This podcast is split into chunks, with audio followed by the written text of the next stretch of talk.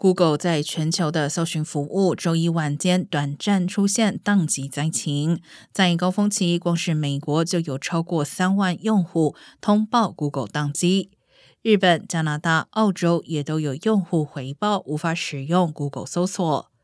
当天稍早，Google 位在爱荷华州康瑟布拉夫斯的 Google 资料中心传出电力事故，至少三人重伤被送往医院。根据了解，伤者伤势严重，但意识清醒，也能说话。相关事故原因正在调查中。